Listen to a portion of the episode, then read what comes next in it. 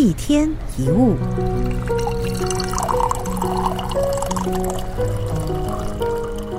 主角这个词现在经常使用在连续剧和电影当中，但其实主角本来是禅在用的词，跟我们日常在使用的意思有一些不一样。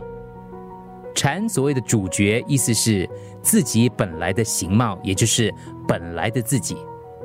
自己究竟是什么样的人？自己应该走的路到底在哪里？我们常会问自己：我的人生就这样了吗？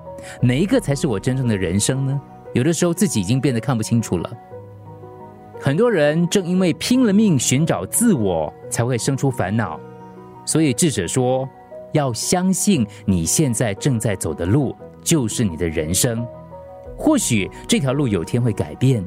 但是在道路改变之前，不要迷惘的在这条路上前进，尽心尽力于自己现在该做的事，不被隔壁的道路转移注意力，才能成为人生的主角。很多时候，是不是能够成为主角，要看你自己有什么样的心态。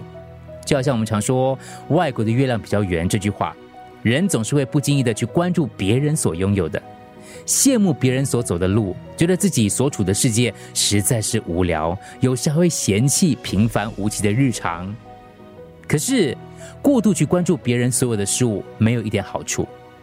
人往往羡慕走在隔壁路上的人，可是，一旦走上别人走的那条路，却又发现那条路难走的不得了。